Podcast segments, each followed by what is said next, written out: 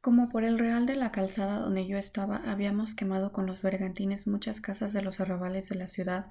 y no osaba asomar canoa ninguna por todo aquello, parecióme que para nuestra seguridad bastaba tener en torno de nuestro real siete bergantines, y por eso acordé de enviar al Real el alguacil mayor y al de Pedro de Alvarado cada tres bergantines y encomendé mucho a los capitanes de ellos, que porque por la parte de aquellos dos reales se aprovechaban mucho de la tierra en sus canoas y metían agua, frutas y maíz y otras vituallas que corriesen de noche y de día los unos y los otros del un real al otro, y que además de esto aprovecharían mucho para hacer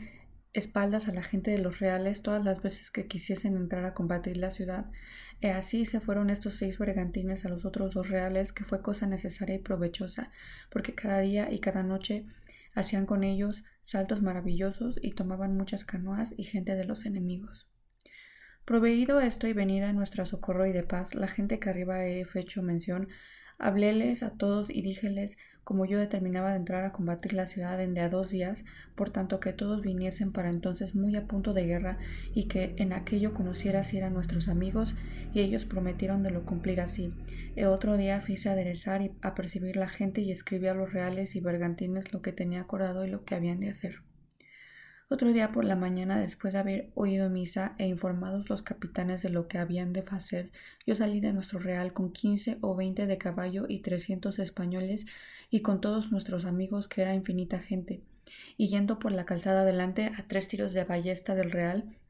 estaban ya los enemigos esperándonos con muchos alaridos y como los tres días antes no se les había dado combate, habían desfecho cuanto habíamos cegado del agua y teníanlo muy más fuerte y peligroso de ganar que de antes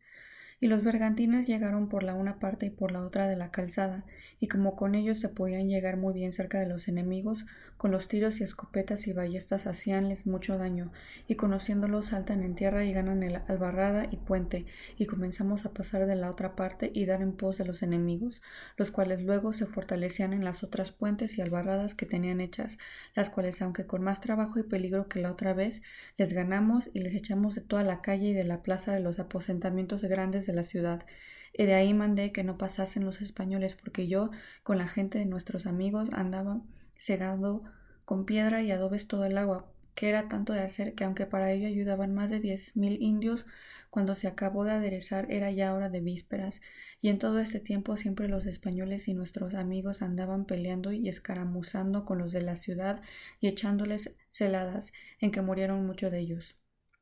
Y yo, con los de caballo anduve un rato por la ciudad y alanceábamos por las calles donde, no había agua lo que alcanzábamos, de manera que los teníamos retraídos y no osaban llegar a lo firme. Viendo que estos de la ciudad estaban rebeldes y mostraban tanta determinación de morir o defenderse, colegí de ellos dos cosas la una que habíamos de haber poca o ninguna de la riqueza que nos habían tomado, y la otra que daban ocasión y nos forzaban a que totalmente los destruyésemos. Y de esta postrera tenía más sentimiento y me pesaba en el alma y pensaba qué forma tenía para los atemorizar de manera que viniesen en conocimiento de su hierro y del daño que podían recibir de nosotros, y no hacía sino quemalles y derrocalles las torres de sus ídolos y sus casas, y porque lo sintiesen más, este día fice poner fuego a estas casas grandes de la plaza, donde la otra vez que nos echaron de la ciudad, los españoles yo, yo estábamos aposentados, que eran tan grandes que un príncipe con más de seiscientas personas de su casa y servicio se podía aposentar en ellas, y otras que estaban junto a ellas, que aunque algo menores eran muy más frescas y gentiles, y tenían ellas Mutezuma todos los linajes de aves que en esta que en estas partes había, y aunque a mí me pesó mucho de ello porque a ellos les pesaba mucho más, determiné de las quemar, de que los enemigos mostraron harto pesar y también los otros sus aliados de las ciudades de la laguna, porque estos ni otros nunca pensaron que nuestra fuerza bastara al centrar tanto en la ciudad, y esto les puso harto desmayo. Puesto fuego a estas casas porque ya era tarde, recogí la gente para nos salvar a nuestro real, y como los de la ciudad veían que nos retraíamos, cargaban infinitos de ellos y venían con mucho ímpetu dándonos en la retroguarda y como toda la calle estaba buena para correr, los de caballo volvíamos sobre ellos y alanceábamos de cada vuelta a muchos de ellos, y por eso no dejaban de venir dando grita a los espaldas. Este día sintieron y mostraron mucho desmayo, especialmente viendo entrar por su ciudad, quemándola y destruyéndola y peleando con ellos los de Tesaico y Calco y Suchimilco y los otumíes, y nombrándose cada uno de donde era, y por otra parte los de Tazcaltecal,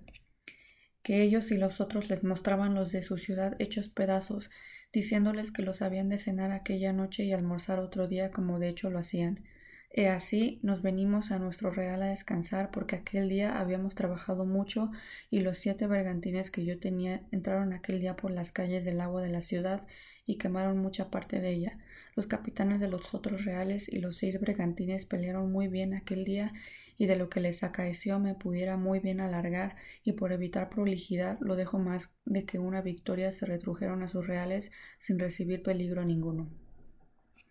Otro día siguiente, luego por la mañana, después de haber oído misa, torné a la ciudad por la misma orden con toda la gente, porque los contrarios no tuviesen lugar de cegar las puentes y hacer las albarradas,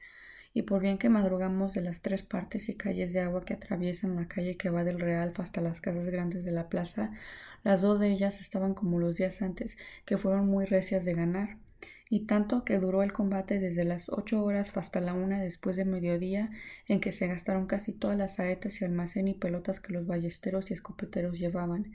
y crea vuestra majestad que era sin comparación el peligro en que nos veíamos todas. Las veces que les ganábamos estos puentes porque era para ganallas, era forzado echarse a nada a los españoles y pasar de la otra parte, y esto no podían ni osaban hacer mucho porque a cuchilladas y a botes de lanza resistían los enemigos que no saliesen de la otra parte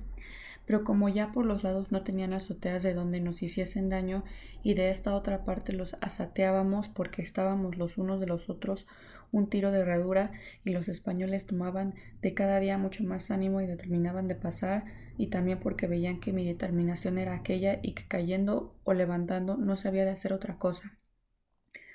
Parecerá a vuestra majestad que pues tanto peligro recibíamos en el ganar de estas puentes y albarradas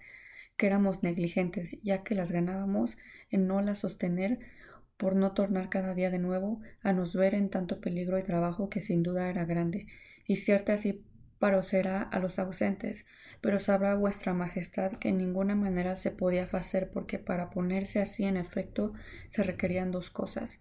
o que el real pasáramos ahí a la plaza y circuito de las torres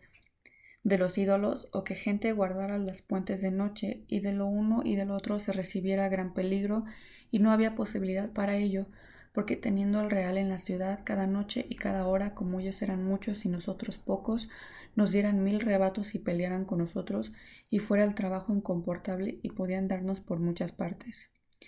Pues guardar las puentes gente de noche quedaban los españoles tan cansados de pelear el día que no se podía sufrir poner gente en guarda de ellos, y a esta causa nos era forzado ganarlas de nuevo cada día que entrábamos en la ciudad. Aquel día, como se tardó mucho en ganar aquellas puentes y en las tornar a cegar,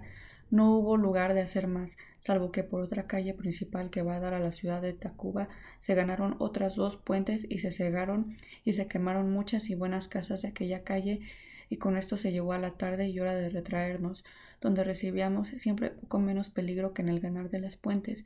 porque en viéndonos retraer era tan cierto cobrarlos de la ciudad tanto esfuerzo que no parecía sino que habían habido toda la victoria del mundo y que nosotros íbamos huyendo, y para este retraer era necesario estar las puentes bien cegadas y lo cegado al igual suelo de las calles, de manera que los de caballo pudiesen libremente correr a una parte y a otra, y así, en el retraer, como ellos venían tan golosos tras nosotros, algunas veces fingíamos ir huyendo y revolvíamos los de caballo sobre ellos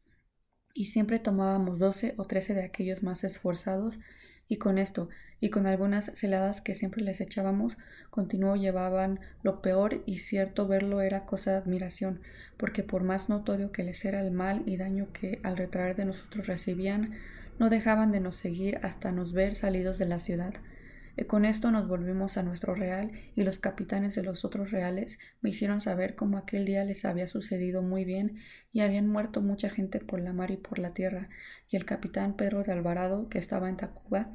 me escribió que había ganado dos o tres puentes porque como era en la calzada que sale del mercado de Tenochtitlan a Tacuba y los tres bergantines que yo le había dado podían llegar por la una parte a Sabordad en la misma calzada, no había tenido tanto peligro como los días pasados y por aquella parte de Pedro de Alvarado había más puentes y más quebradas en la calzada, aunque había menos azoteas